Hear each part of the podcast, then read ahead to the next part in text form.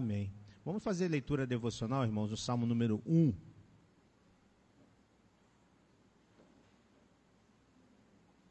Este salmo, salmo número 1, foi o salmo que nós utilizamos lá no início do nosso, da nossa, desse nossa série de estudos, quando nós falamos sobre é, mudança de hábito, trocando a superficialidade pela profundidade na palavra, né? Então, o salmo que fala sobre a necessidade de nós meditarmos na, na lei do Senhor, né? Todo dia, dia e noite, de nós buscarmos alimento para que possamos ser como árvores plantadas junto a ribeiros. Vamos ler juntos? Que a minha essa versão aqui que eu estou é a revista atualizada. Vamos ler numa só voz, Salmo número 1, Salmo, o primeiro salmo do Saltério, que diz assim: Bem-aventurado o homem que não anda no conselho dos ímpios, não se detém no caminho dos pecadores, nem se assenta na roda dos escarnecedores. Antes, o seu prazer está na lei do Senhor, e na sua lei medita de dia e de noite. Ele é como árvore plantada junto à corrente de águas, que no devido tempo dá o seu fruto e cuja folhagem não murcha, e tudo quanto ele faz será bem sucedido. Os ímpios não são assim, são, porém, como a palha que o vento dispersa. Por isso, os perversos não prevalecerão no juízo, nem os pecadores na congregação dos justos, pois o Senhor conhece o caminho dos justos, mas o caminho dos ímpios perecerá. É a palavra do Senhor. Você pode sentar, meu querido irmão, irmã.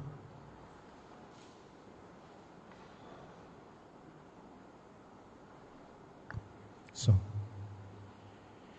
Bem, a gente então, nesta manhã, eu quero convidar você, convidar você também, meu irmão que está em casa, para a gente encerrar né, essa série de quatro estudos que nós fizemos desde o segundo domingo e hoje encerrando né, esse tema, mudança de hábito.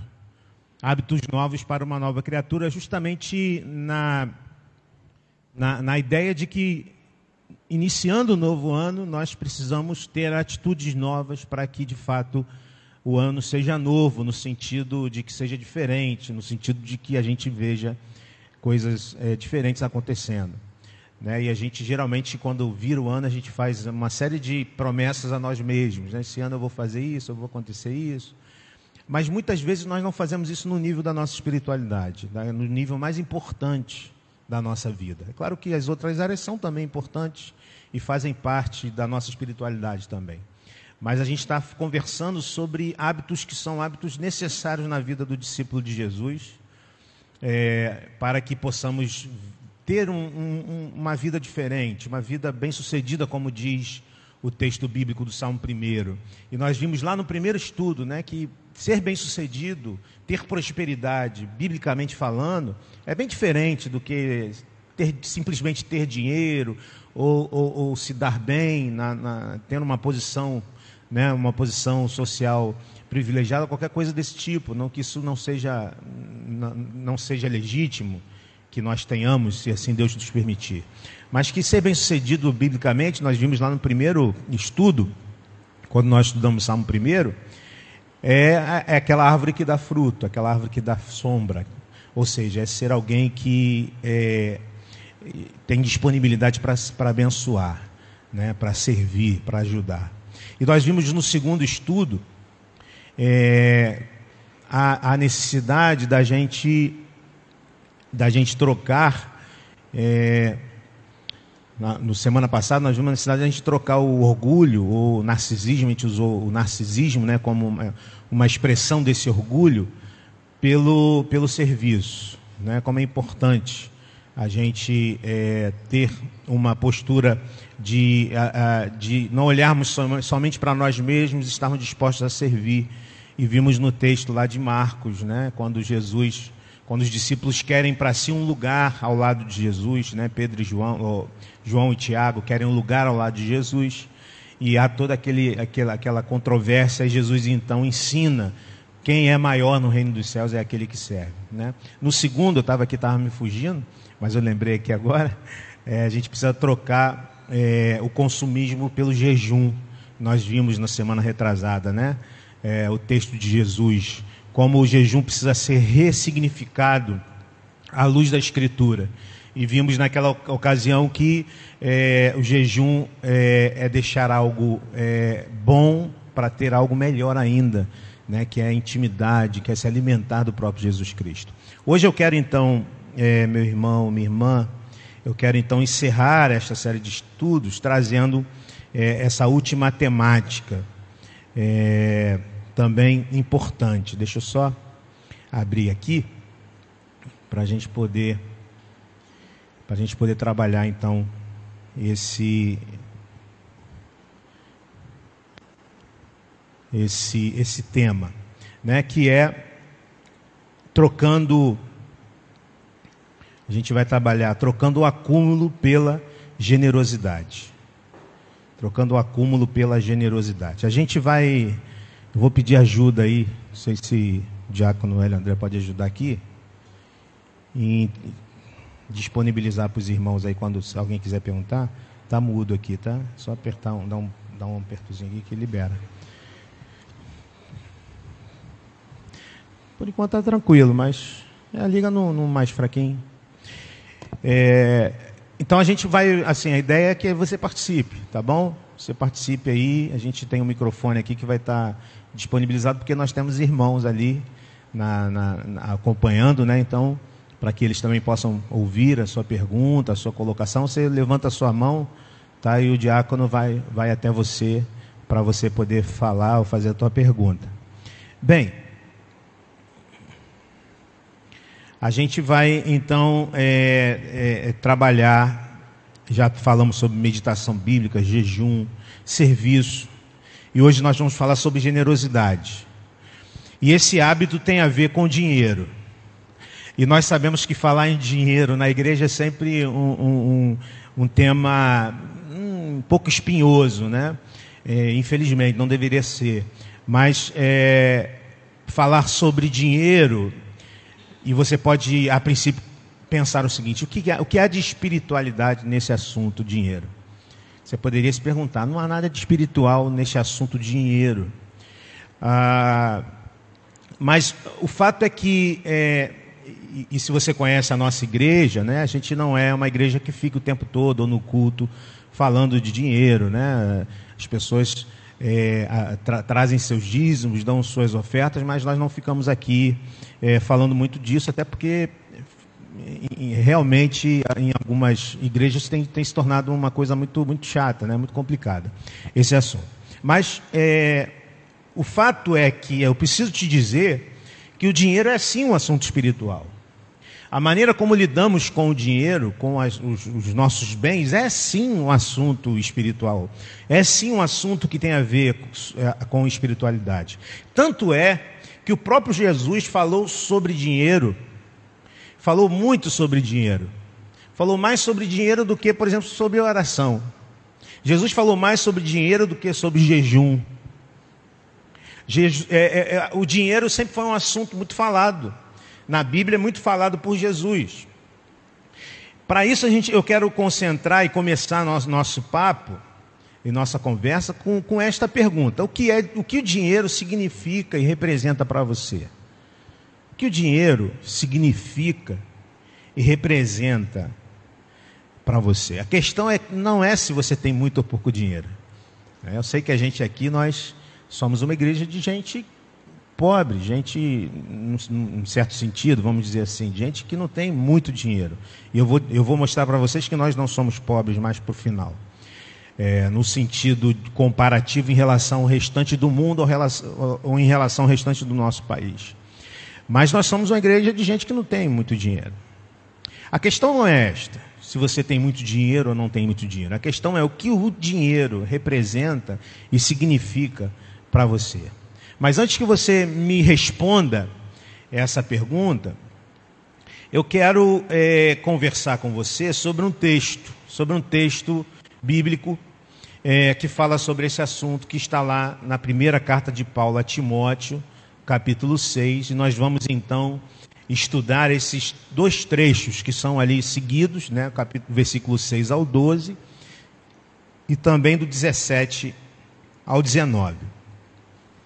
Paulo escreve a seu filho na fé, Timóteo, né, um pastor, Timóteo é um pastor, é um jovem pastor que foi preparado por Paulo e agora está na, na liderança de uma igreja, a igreja importante, a igreja de Éfeso, que Paulo havia plantado. Paulo, a gente sabe que Paulo ficou bastante tempo na igreja de Éfeso e é uma igreja em que Paulo esteve muito presente.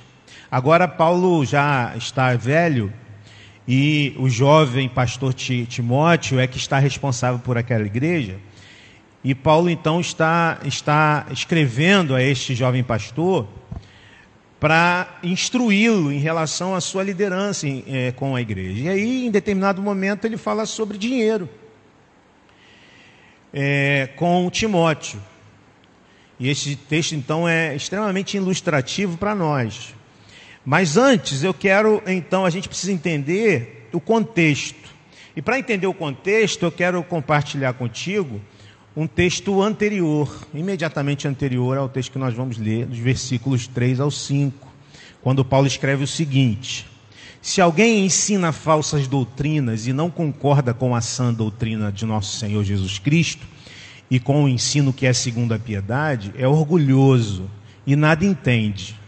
Esse tal mostra um interesse doentio por controvérsias e contendas acerca de palavras que resultam em inveja, brigas, difamações, suspeitas malignas e atritos constantes entre aqueles que têm mente corrompida e que são privados da verdade, os quais pensam que piedade ou que a piedade é fonte de lucro. E eu quero então destacar esta última frase para a gente poder entender o que Paulo então vai passar a tratar a, partir do verso 6.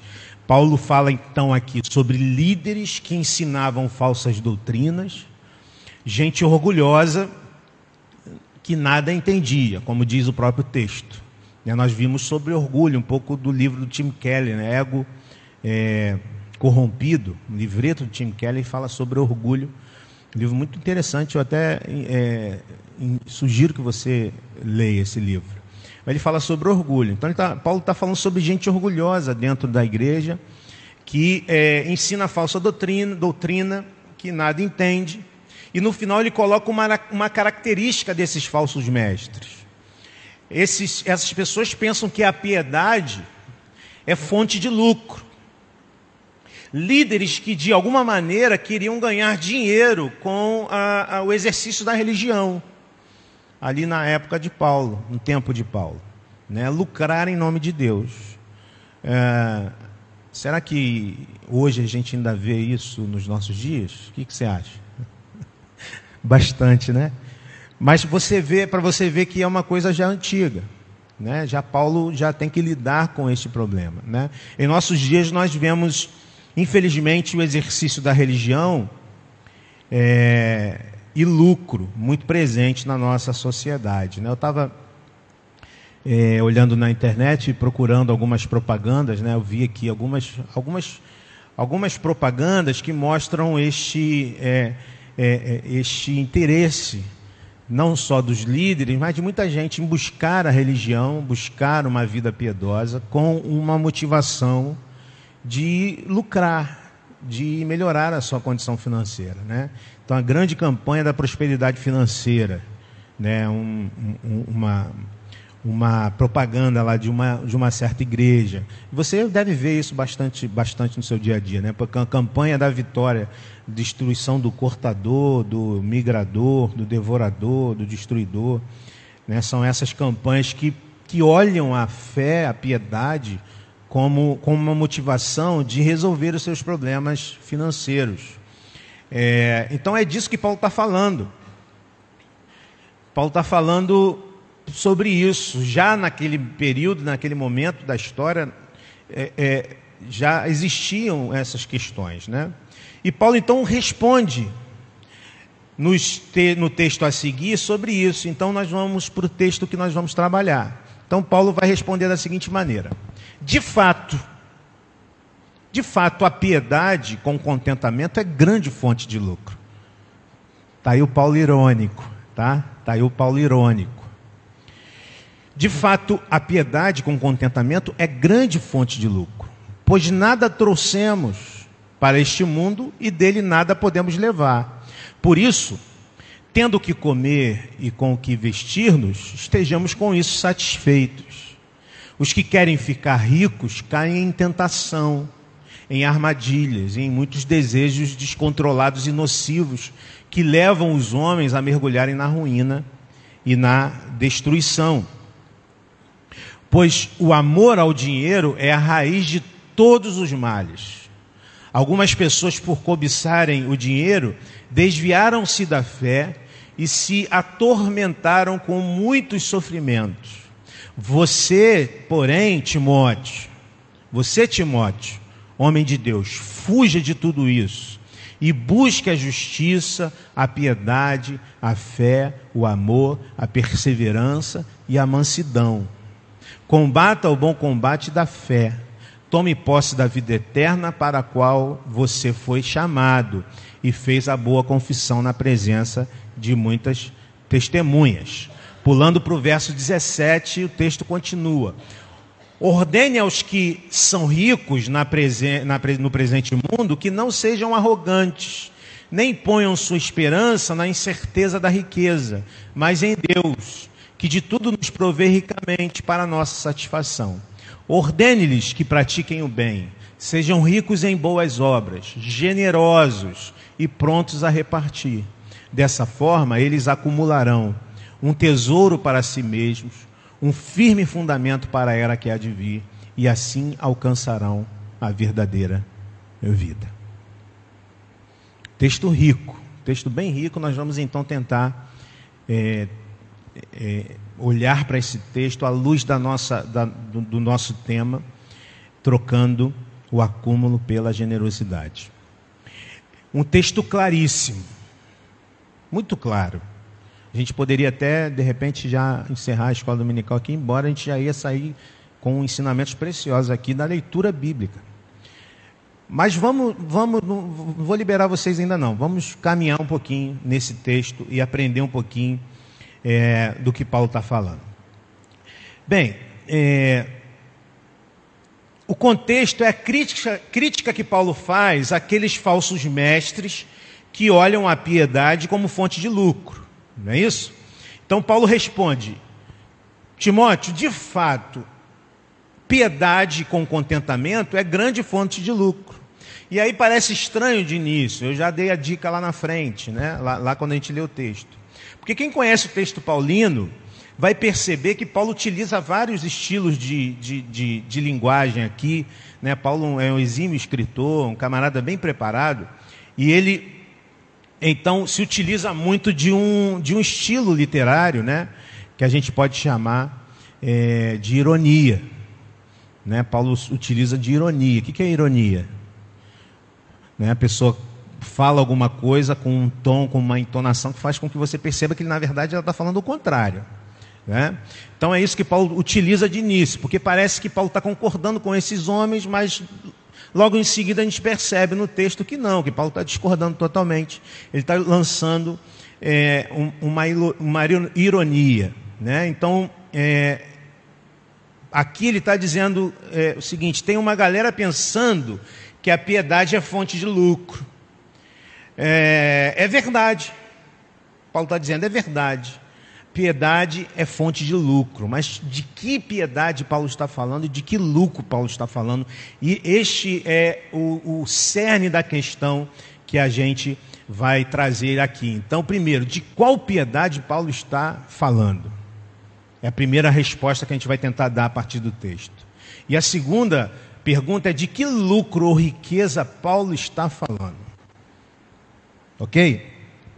Então, essas duas questões a gente vai levantar aqui para a gente tentar responder. Primeiro, Paulo está falando de pessoas que usam a fé com a motivação de lucrarem. Ele, no início do, do texto que nós estamos estudando, ele diz: é verdade que a piedade é fonte de lucro. Mas ele está sendo irônico, ele está falando de outro tipo de piedade, está falando de outro tipo de lucro ou riqueza. Então vamos tentar responder essas duas perguntas. Primeiro, de qual piedade Paulo está falando? É a primeira questão que nós vamos trabalhar aqui. De que piedade Paulo está falando? E ele mesmo responde: é piedade com contentamento.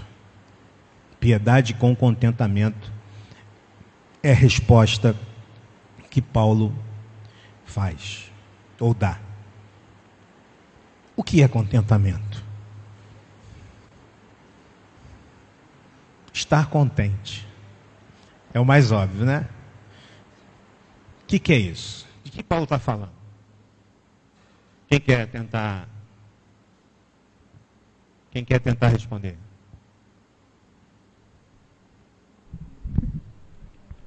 Hein? Pode falar, gente.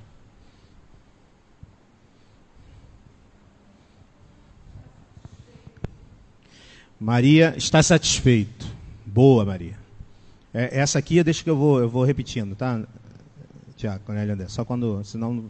Mas quem? Mas quem dá aí? Mais. Está satisfeito é uma boa resposta. É o quê?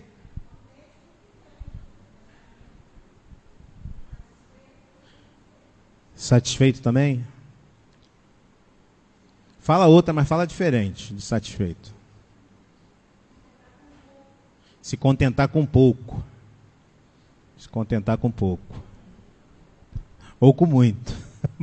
Assim está falando com muito. Se contentar com o que tem. Sendo pouco, sendo muito.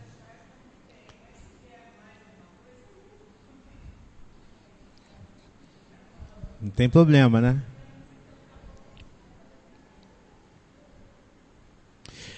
Sim, tá, é, a gente está tá caminhando bem.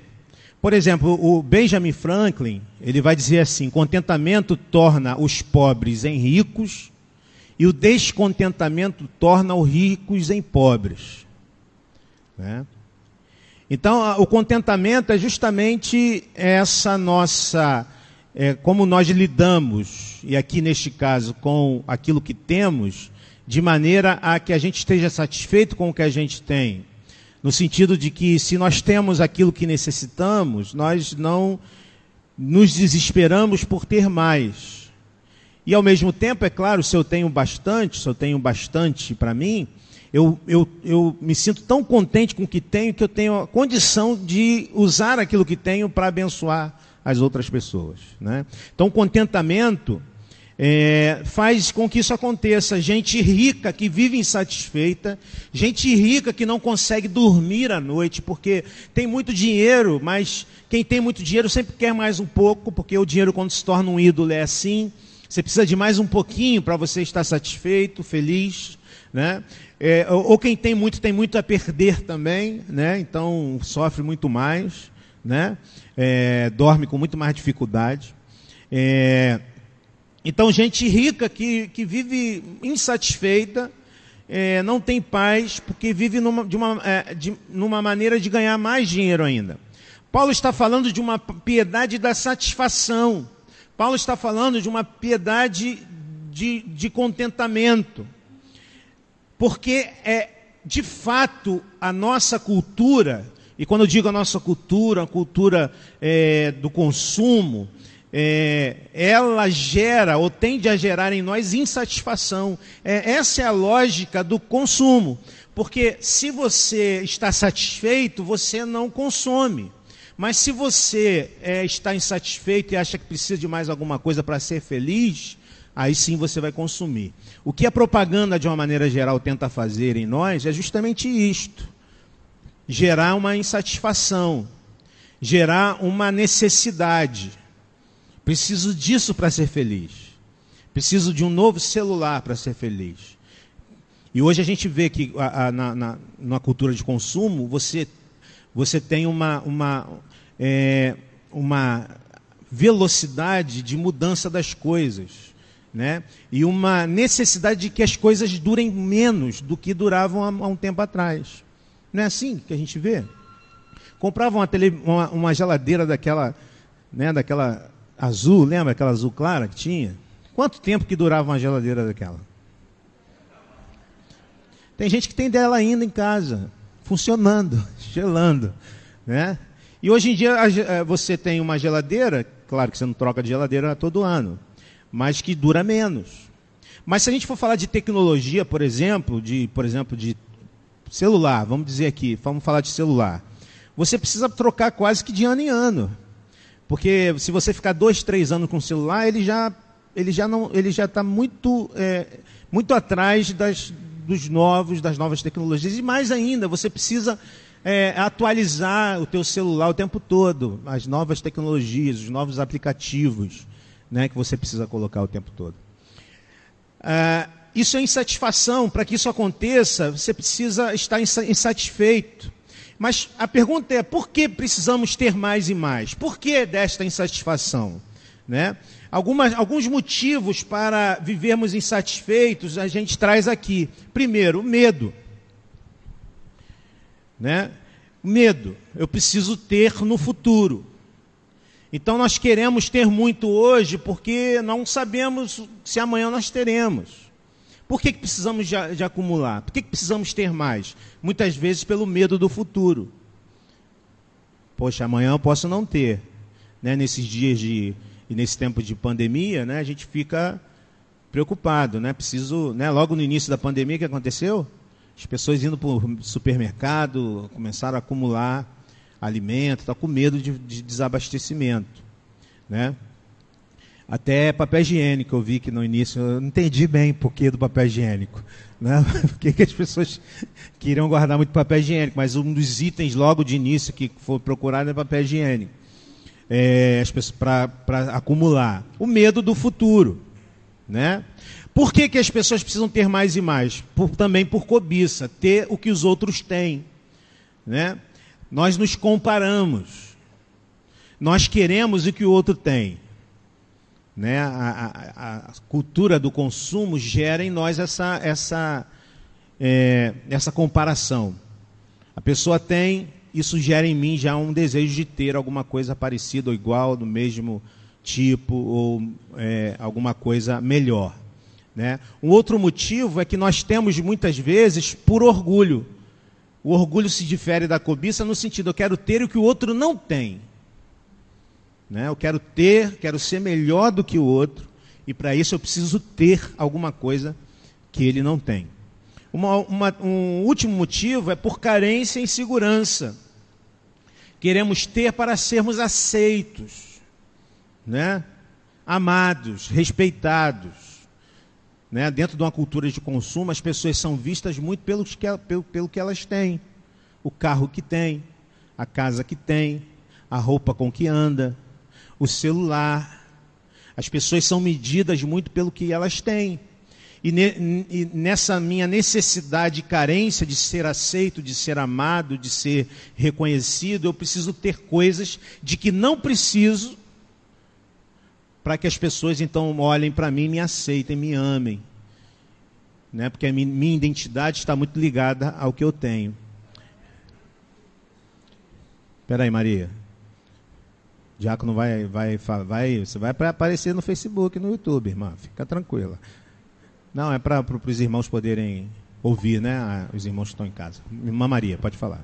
É, esse tipo de coisa acontece dentro de muitas famílias, inclusive. Muitos, é, quando você tem é, piscina, está sempre fazendo churrasquinho, tudo, as famílias se procuram, estão sempre ali. Mas quando ele não tem, fica Sim. distante.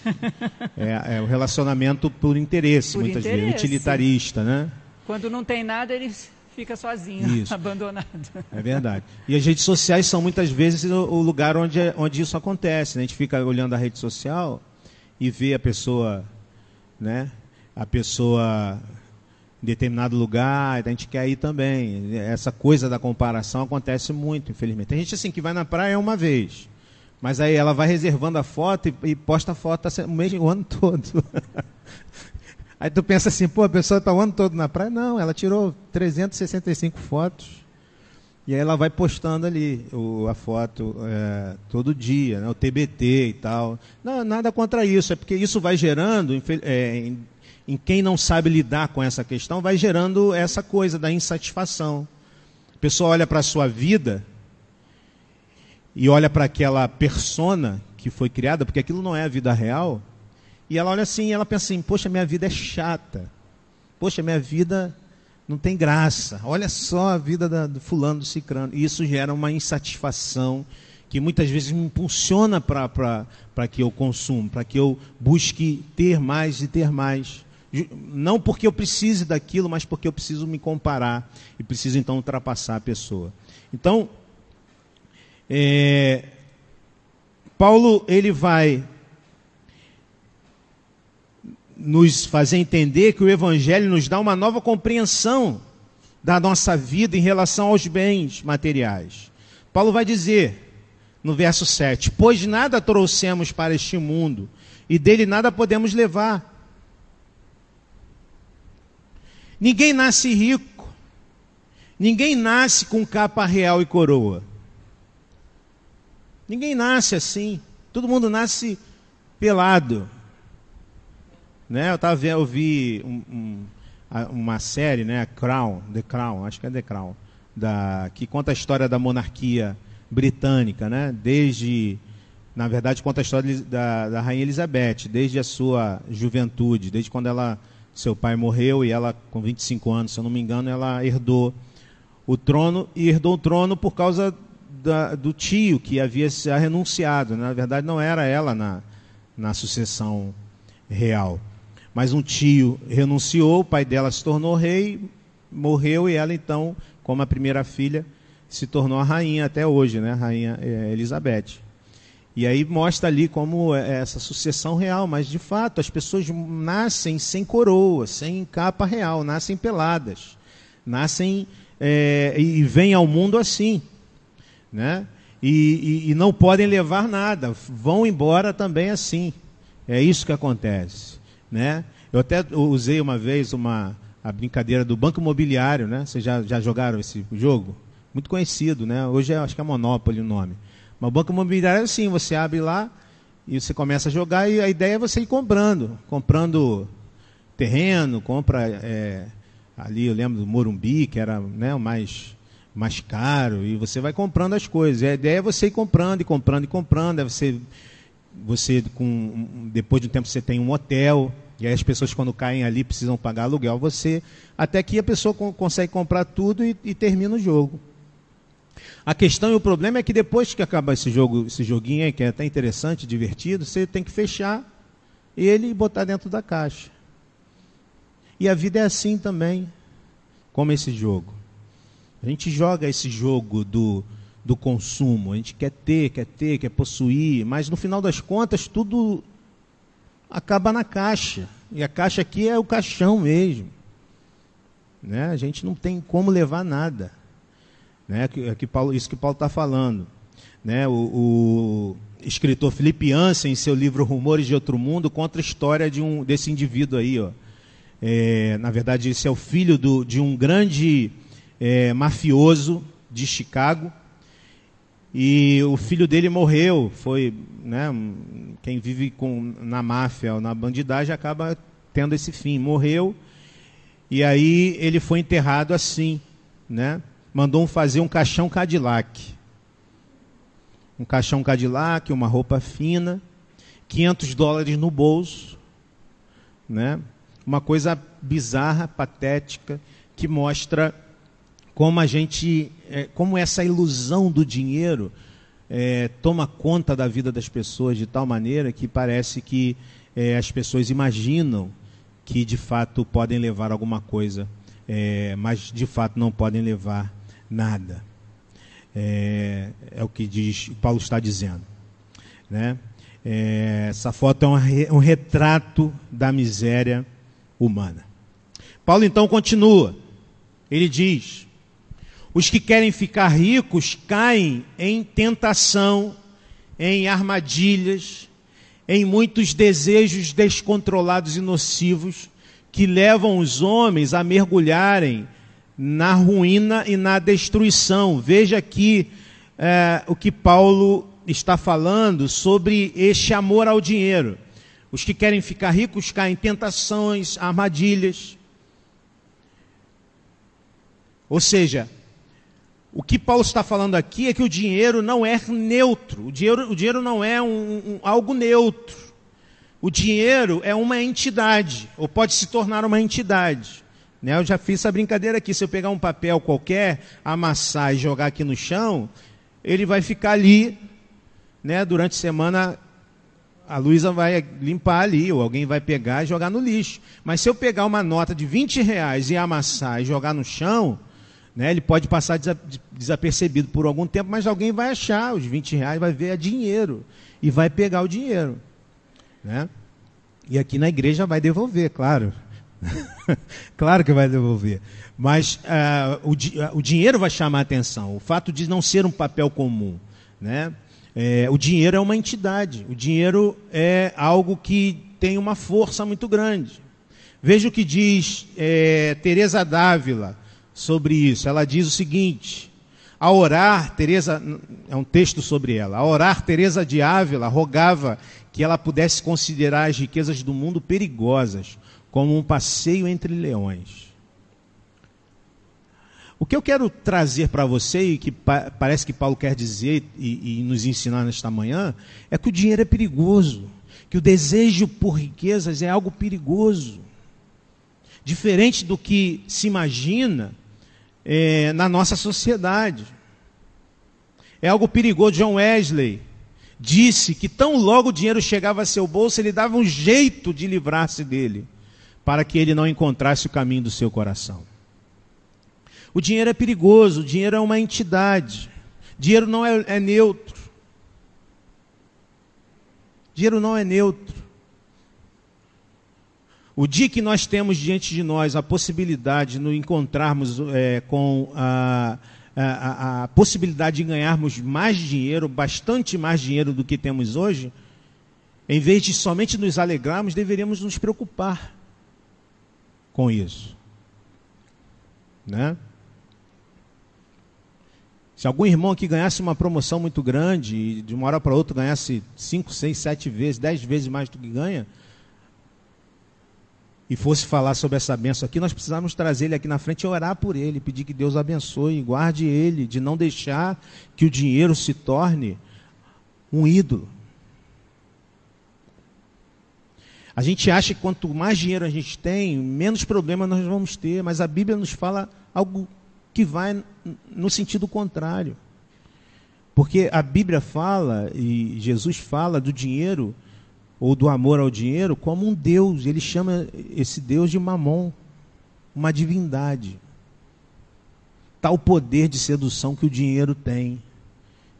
E tamanho perigo que pode significar na vida de quem lida com ele de maneira, é, de maneira negligente. Uma divindade. Eu já trouxe esse texto, mas esse texto é sempre bom a gente lembrar do Richard Foster no seu livro Dinheiro, Sexo e Poder. Ele diz: o dinheiro tem muitas características de divindade. Ele nos dá segurança, ele pode induzir a culpa, ele nos dá sensação de liberdade, nos dá poder, parece ser onipresente. Mais sinistra do que tudo, contudo, é a reivindicação que faz a onipotência.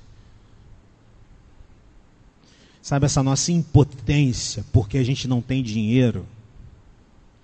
Que se transforma para quem tem dinheiro, que pensa assim: eu posso fazer qualquer coisa. Eu posso comprar qualquer coisa. É esta reivindicação que o dinheiro faz, a onipotência. O amante do dinheiro fará qualquer coisa por ele.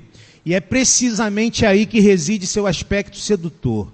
Para a pessoa que ama o dinheiro, meias medidas não bastam a pessoa é fisgada. O dinheiro se torna um problema que consome e domina a vida. É um Deus que exige devoção total. Quer falar, Luciene? Espera aí, espera aí, irmã, calma. Espera aí. Só um minutinho. Isso. Fala, Lu. O dinheiro só é bom quando ele é bem, bem administrado. Porque tem aquele que tem muito e não sabe usar, ele guarda. E tem aquele que não tem e quando ganha qualquer pouquinho, ele também vai, não vai saber usar, que ele vai querer é, é, gastar tudo e vai continuar sem nada. Sim. Então a nossa vida é assim. É, é, se você não souber administrar a sua vida ou o dinheiro que você ganha, você está perdido. Eu costumo falar com Deus é assim, é, que eu ganhe aquilo que eu, que eu precise para deitar no travesseiro e dormir. Então, assim, Deus tem sustentado, tem, tem provido na minha vida. É, assim, a, a, a, nossa vida, ela tem que ser pautada em Deus, segura em Deus, porque o dinheiro, isso tudo fica. Sim. Quando a gente vê, olha para o dinheiro, olha para as coisas que vai ficando, que a gente vê que vai, vai passando, que o tempo está passando, que tudo vai passando, é, não adianta, porque é como a Bíblia fala, é correr atrás do vento. É verdade. Então não, não adianta nada. A gente tem que é, é, dosar a vida, o dinheiro, saber administrar. É verdade. Então, no, o, o, problema do dinheiro não é só o problema para quem tem muito dinheiro. Quem não tem também pode amar o dinheiro. E o problema não é o dinheiro em si, né? O dinheiro ele é, ele é, ele é necessário, né? A gente trabalha, ganha o dinheiro suado, aquele dinheirinho, né? Que é contadinho, a gente precisa dele. Ele é, ele é bom, ele é benção, né? Fruto do trabalho e é benção. O problema é quando a gente ama o dinheiro, né? Como o Agostinho falou, pecado é amor fora de ordem, né? Quando o, o amor ao dinheiro é algo que é, o dinheiro está presente como prioridade na minha vida, aí ele se torna de fato um problema. Seja para quem tem muito, seja para quem tem pouco, o dinheiro se torna um grande problema. Irmã Maria também vai falar? Pediu o, o diácono Eliandré para. Gente, pode participar, tá? Aqui é uma, uma escola dominical, você pode. Esse falar. mês de, de janeiro, eu e a Mônica estamos, termina hoje, né? Lendo o livro de Provérbios. Então, todos os dias um capítulo. Então, aqui no 8, por exemplo, versículo, no 30, versículo 8, parte dele diz, é, bom, a partir do 8, afaste de mim a falsidade e a mentira, nem me deis nem a pobreza, nem a riqueza. Dá-me o pão que me for necessário, para que para não suceder que, estando eu farto, te negue e diga: Quem é o Senhor? ou que, empobrecido, venha furtar e profane o nome de Deus. Esse é o quê? Qual o texto? É o 30, a partir do versículo 8 e 9. O 30 o quê? Qual livro? Provérbios. Provérbios. 30. Só isso. Muito bom, muito bom o texto, né? Fala sobre é, o perigo da fartura, mas também o perigo de, de, de quando né, falta, né? A gente pode cair ou num orgulho, ou num, é, é, é numa incredulidade, né, quando a gente está passando por necessidade. Né? Muito bom. Então, não subestime o poder do dinheiro. Não subestimemos o poder que o dinheiro tem. A gente não pode deixar é, que isso aconteça. Né? É, e aqui é, é o que foi falado aqui. A gente pode dizer assim, mas pastor, eu sou pobre, eu não tenho dinheiro, meu dinheiro não sobra, né? não corro esse risco. Não, você corre esse risco sim. Né? Você pode ser alguém pobre que ama o dinheiro. E aí você vai também ter problemas. Né?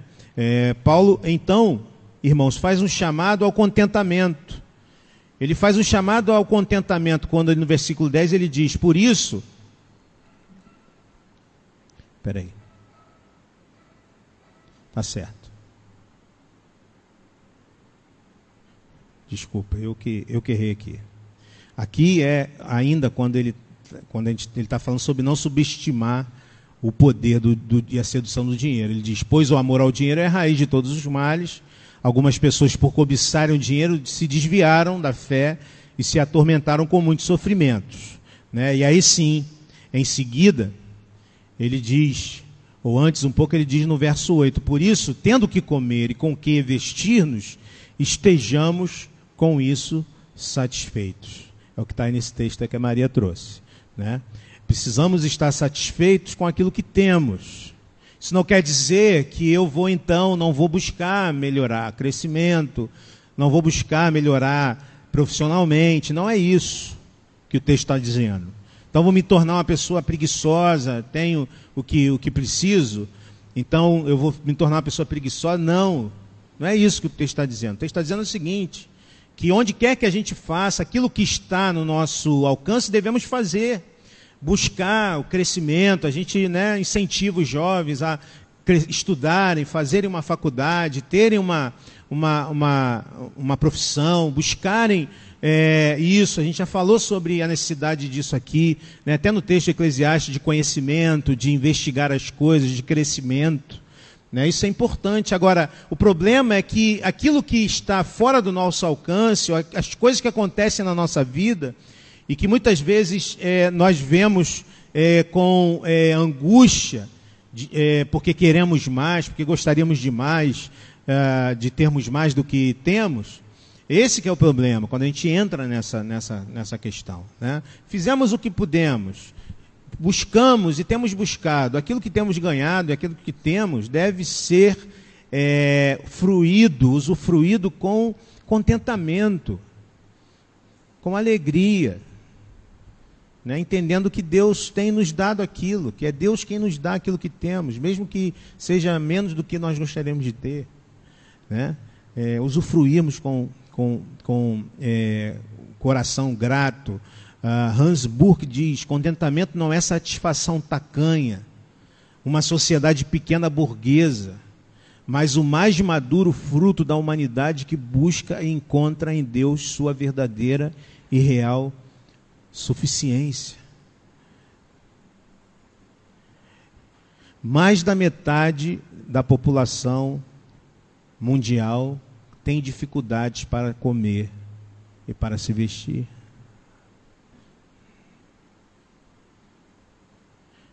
A gente avalia a vida muitas vezes olhando a novela da Globo. Ou olhando qualquer outra coisa, né? Da mídia. A gente não percebe que nós somos privilegiados. Se nós estamos aqui, se nós temos uma roupa para vestir, se nós temos comida, se nós tomamos um café da manhã hoje, se vamos chegar em casa e temos um almoço para comer, nós somos privilegiados Muita, mas muita gente não tem isso. Mas a nossa visão é uma visão tacanha muitas vezes, fechada. Uma visão que quer gerar insatisfação em nós, muitas vezes trazida pela, pela mídia, né, que precisa vender, precisa que a gente consuma. A gente não consegue entender como nós somos privilegiados, como Deus tem nos abençoado com aquele pouco que temos mas que é mais, muito mais, muitas vezes, do que nós necessitamos. Diácono Álvaro Código, pode falar, meu irmão. Pastor, eu tenho uma, uma frase que me acompanha comigo há muitos anos, antes de eu ser cristão. É que ela fala o seguinte: Não tenho tudo o que quero, mas amo tudo o que tenho. Não tenho tudo o que quero, mas amo tudo o que tenho. Isso me traz contentamento é, dentro desse campo que o senhor está falando aí dinheiro, satisfação, isso tem trazido contentamento ao meu coração, é, reconhecendo as bênçãos que Deus tem me dado. É como o senhor falou aí, que às vezes a gente até quer algo, né, que é lícito, né? Sim, mas é legítimo. Se você, se você ama aquilo que você tem, então isso traz satisfação, traz tranquilidade. Entendeu? Tudo bem. É legítimo querer ter coisas, né? A gente não está aqui, a gente vive num, numa, numa, num sistema de, de consumo. Não tem como a gente evitar isso. A gente precisa, muitas vezes, precisa de um celular melhor, precisa de um carro melhor, precisa de um. E, é muito legítimo que a gente queira. O problema é quando isso se torna uma, uma obstinação, quando se torna um Deus, um ídolo em nossa vida. Né?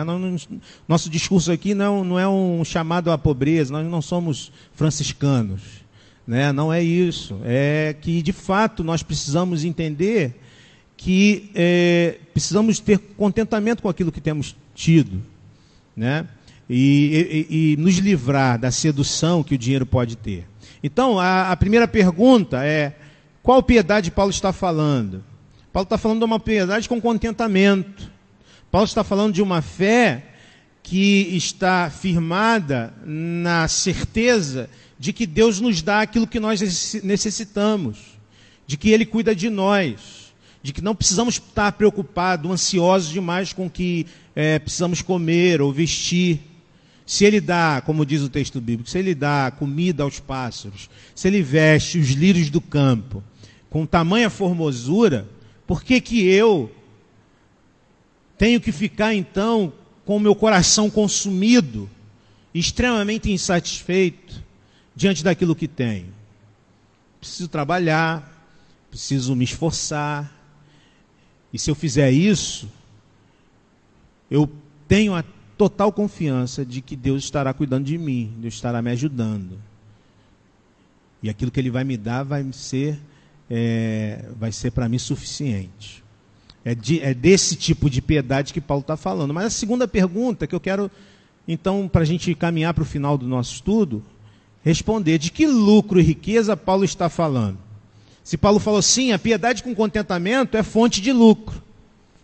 De que lucro, e falou com ironia, de que lucro então Paulo está falando? Porque a ironia é justamente isso, ele está reafirmando algo, mas em outros termos.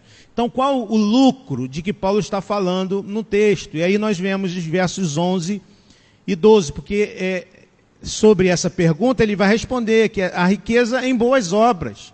É a riqueza que ele está falando.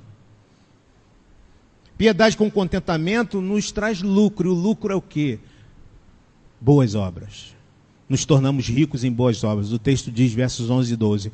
Você, porém, homem de Deus, Timóteo, fuja de tudo isso e busque a justiça, a piedade, a fé, o amor, a perseverança e a mansidão.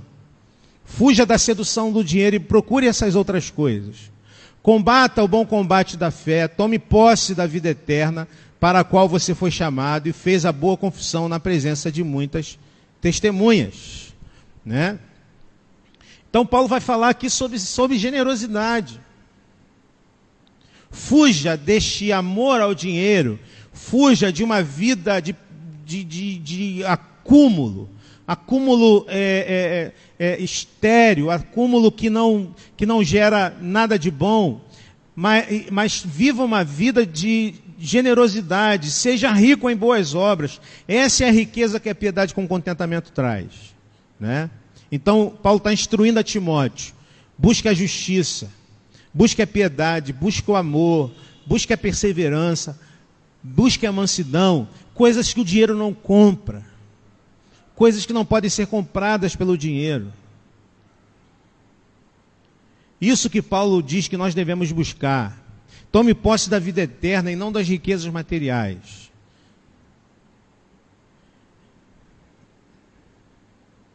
Uma frase é, interessante, ditado interessante é este: o homem mais pobre é aquele cuja única riqueza é o dinheiro. Se tudo que temos é o dinheiro que temos, se tudo que temos é isso, nós somos os homens mais pobres, nós somos as pessoas mais pobres. Né? E quando eu leio isso, eu lembro daquele texto que Paulo escreve aos Coríntios. Né? Se a nossa esperança se, resume a esta vida, nós somos os mais infelizes de todos os homens. Se a nossa esperança está no dinheiro, se tudo que temos é o dinheiro, se toda a nossa esperança está nessas coisas aqui passageiras, se toda a nossa alegria está em comprar um celular novo, se toda a nossa alegria está em ter alguma coisa nova, consumir, nós somos os mais pobres de todos os homens. A gente assim, andando de Ferrari, andando de helicóptero, gente pobre, gente infeliz. E é interessante que nós vamos até a Saraiva muitas vezes comprar livro que essas pessoas escrevem. Sete passos para ficar rico, sete passos para. e por aí vai. Como que a gente pode então transformar, irmãos, a nossa riqueza material em riqueza espiritual? Porque nós já dissemos aqui que a gente é rico. A gente é rico. A gente não tem dinheiro sobrando, mas a gente é rico. A gente tem o que comer, a gente tem o que vestir, a roupa está lá, a gente remenda, né? usa de novo, tá, o calçado está tá descolando, a gente vai lá, cola. Mas a gente é rico, porque a gente tem o que vestir, a gente tem o que comer.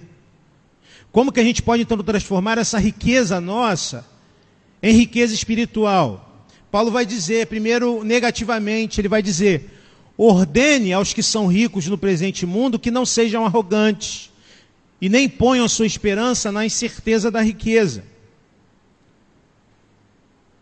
Então, aqui, as instruções que Paulo traz para a gente transformar o que nós temos em riqueza espiritual.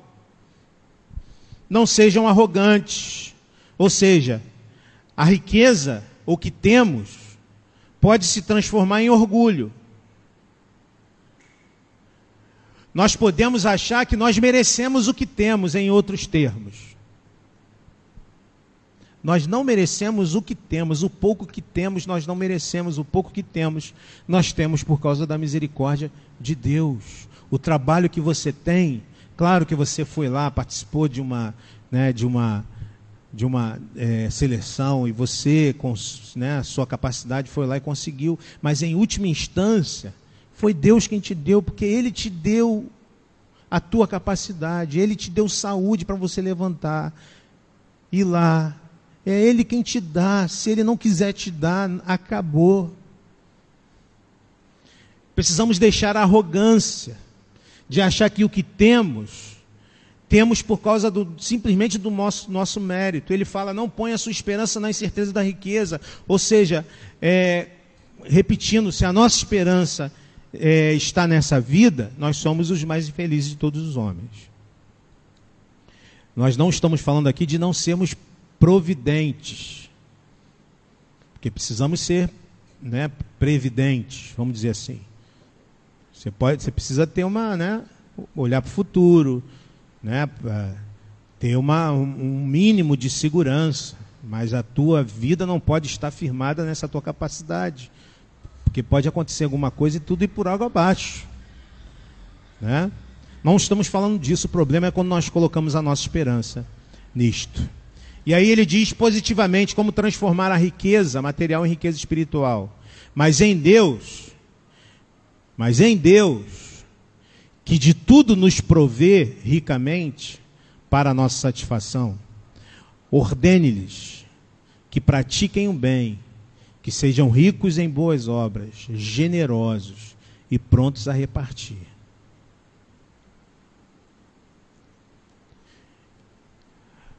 Piedade com contentamento é fonte de lucro, e o lucro é este: sermos prósperos. E aí a gente volta lá no Salmo 1. Que, que é ser próspero no Salmo 1? É ser árvore plantada junto a ribeiros. Que, qual é a razão de ser da árvore? Qual, qual o benefício que ela traz? Ela dá fruto, ela traz é, sombra, ela multiplica com as frutas que caem, com os, os pássaros que pegam as, as sementes levam, elas multiplicam, ou seja, a prosperidade bíblica é podermos ser bênção na vida das outras pessoas.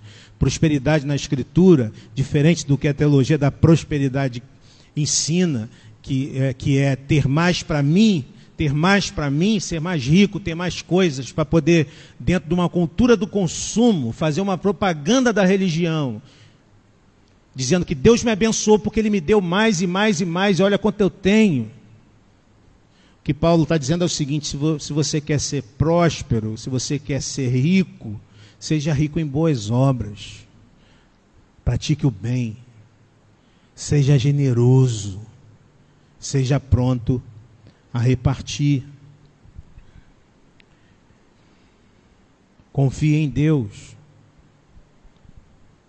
Faça a sua parte, lute, mas não se desespere, porque o nosso Deus é Deus providente. Ele nos provê o que necessitamos. Pratiquem o bem, sejam ricos em boas obras, generosos e prontos a repartir. Se Deus te deu alguma riqueza material, se Deus te deu alguma coisa, a maneira de glorificar a Deus é esta. E aqui Deus sim, Deus pode te dar, Deus pode dar a jovens aqui a capacidade de serem profissionais tão, tão é, é, é abençoados que ganhem muito dinheiro. Empreendedores que sejam tão. Deus abençoou tanto, com tanta capacidade e talento, que se tornam pessoas com muito dinheiro. Não é impossível, não é, não é impossível que isso aconteça. De que alguém aqui, né, comece a ganhar muito dinheiro trabalhando honestamente. Deus pode fazer isto, não é fácil no nosso país, mas pode acontecer. E aí, qual a maneira de sermos ricos espiritualmente? É sermos generosos, abençoarmos pessoas, usarmos aquilo que temos para abençoar é, a, a pessoas. E aí o texto termina dizendo: Dessa forma, eles acumularão um tesouro para si mesmos, um firme fundamento para a era que há de vir, e assim alcançarão a verdadeira vida. Porque a grande riqueza que podemos ter é a vida eterna. Essa é a maior riqueza. Não há bênção maior do que termos a vida eterna. E para terminar, um conselho de um missionário nas Filipinas, que escreveu o Viv Grieg, escreveu Servos entre os Pobres. Ele diz: ganhe muito, gaste pouco, não acumule nada e doe generosamente e goze a vida.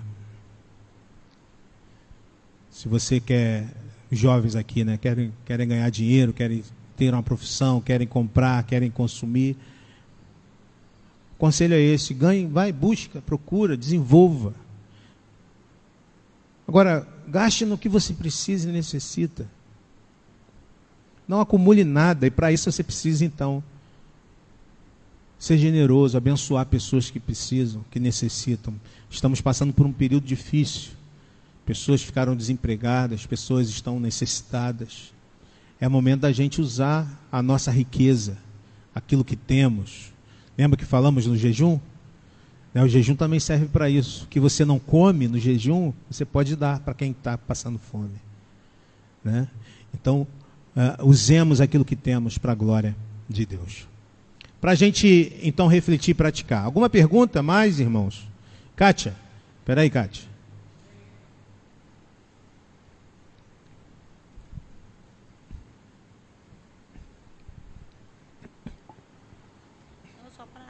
Compartilhar. Sim, minha irmã. É, nós estamos passando um período difícil aqui, principalmente na nossa área de São João, por, pela falta d'água. Né? Sim. E é uma necessidade muito básica, né? Sim. Então, essa semana, além disso, nós estamos num calor também, né? Que na maioria das vezes a gente até reclama, né? E a todo tempo Deus cuida de nós, né? Até nesse calorão, né? O que nós temos visto aí, em vista dessa pandemia, esse calor está sendo bem sucedido nesse sentido também, em alguma parte, né? E essa semana a gente estava re refletindo sobre é, o cuidado de Deus conosco, né? Na nossa casa a gente ainda tem né, uma água para beber, uma geladeira para deixar ela bem geladinha, um freezer para deixar mais gelada ainda, né?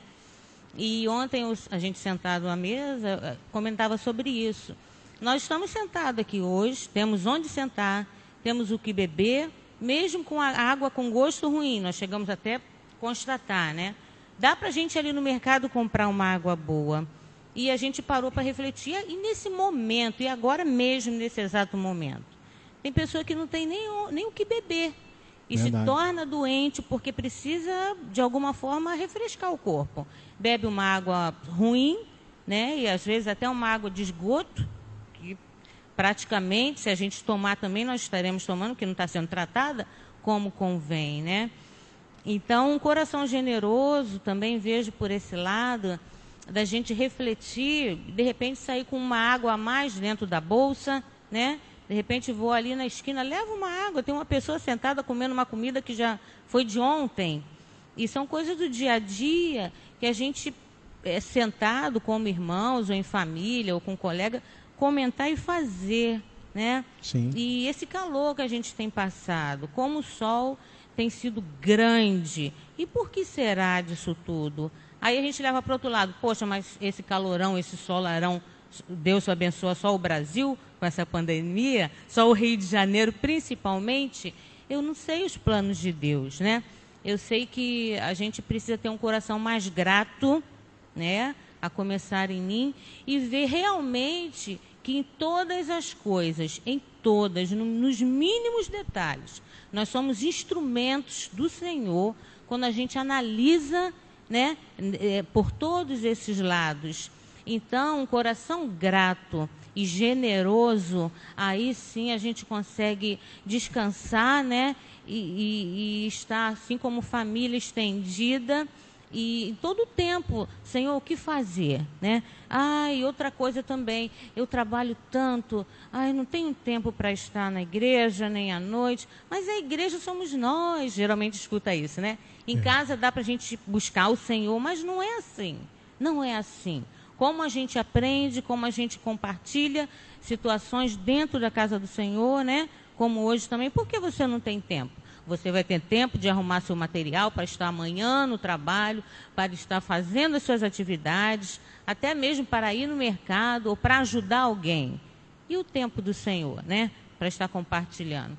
Então, o nosso amor ao dinheiro também vejo por esse lado. Você não é rico, mas diante do que você tem, do seu próprio ego, se você se pega nisso, não, eu tenho aqui, puxar um pouquinho só do que o Álvaro falou, me contento com o que tenho, né? Tem pessoas que já levam para o outro lado. Isso aqui é meu. Ele tem pouquinho, mas é só meu. Mas não é isso. Esse pouco que você tem, você pode compartilhar, né? E é por aí um pouquinho, isso aí, né? Isso aí. Acho que a generosidade ela se dá, ela, ela não se dá em grandes projetos, não. A generosidade ela se pratica no dia a dia, em pequenas atitudes, né, que a gente precisa ter né? Como olhar alguém que de repente está precisando de uma água, né?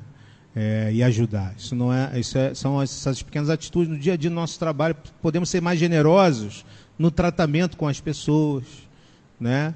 Podemos ser mais generosos com o nosso tempo, né? Dando, uh, reservando tempo para abençoar pessoas. Há uma série de maneiras que a gente pode abençoar. E aí é, eu, eu, lembrei, quando a gente, uma série atrás, de generosidade, né, nossa teologia da prosperidade, gente, Paulo falando sobre a igreja da Macedônia, que as pessoas eram muito pobres, mas eram generosas.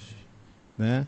E como aquele texto me marcou, quando eu, eu, eu percebi que Paulo está falando de uma igreja de gente muito pobre, que se dispôs a ajudar a igreja de Jerusalém, né, que passava por necessidade. Então, o fato de nós não termos muito não nos exime da possibilidade de sermos generosos também em relação à questão financeira. Né? Porque geralmente são essas pessoas que têm pouco que são aquelas que abençoam, são aquelas que ajudam. Geralmente são essas pessoas que são aquelas que são fiéis em ajudar e abençoar as pessoas. Né? Então, uh, alguma, algumas duas questões para a gente refletir. Primeiro, vivendo numa cultura cons do consumo, até que ponto nossa fé tem nos levado a uma relação utilitarista com dinheiro, com Deus. Desculpa. Porque a gente pode começar a trazer essa cultura do consumo para dentro da igreja e achar que Deus é um está ali para nos abençoar e nos dar aquilo que nós necessitamos. É, Deus deixa de ser Deus, deixa, Deus passa a ser o intermediário entre eu e aquilo que eu quero. Isso é idolatria. Quando eu me relaciono com Deus de maneira utilitarista. Deus é alguém que pode me dar alguma coisa. Não, Deus já me deu tudo o que eu precisava sem eu merecer. A graça dele me basta. Tudo que vem agora é lucro. Tudo que eu tenho agora é lucro. Se eu tenho pouco, eu tenho muito. Isso é lucro, ele me deu o que eu precisava. Essa deve ser a nossa relação com Deus. Embora ele nos dê né? E, e, a gente perceber e entender que tudo que nós temos, Ele que nos deu. Segundo, o contentamento tem sido um valor cristão presente em sua vida. Ou você é uma pessoa extremamente satisfeita, ou você é uma pessoa extremamente mal-humorada, porque o tempo todo você é, percebe que tem coisas que você gostaria de ter e não tem. Né? O contentamento tem sido um valor cristão presente em sua vida. E terceiro, você tem sido generoso, você tem sido generosa. Esse princípio é um princípio que está presente na sua vida. Ou você vive só para você? Ou você vive só para a sua família? Ou você vive só para os teus projetos pessoais? É algo que a gente precisa pensar.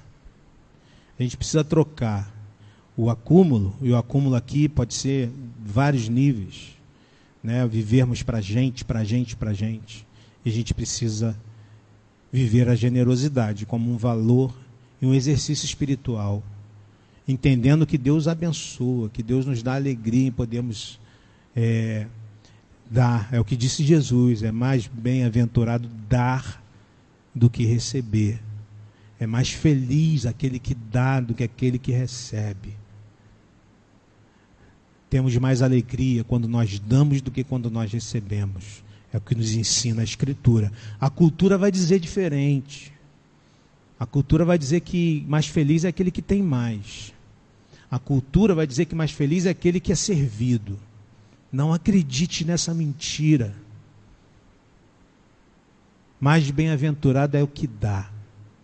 Mais feliz é aquele que compartilha, que é generoso, do que aquele que acumula para si, tem mais e mais, mas é o mais pobre de todos os homens. Deus abençoe então a nossa vida.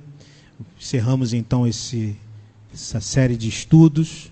Espero que tenha sido proveitoso para você, para os nossos irmãos também que não podem estar conosco. Nós teremos, domingo que vem, teremos o culto.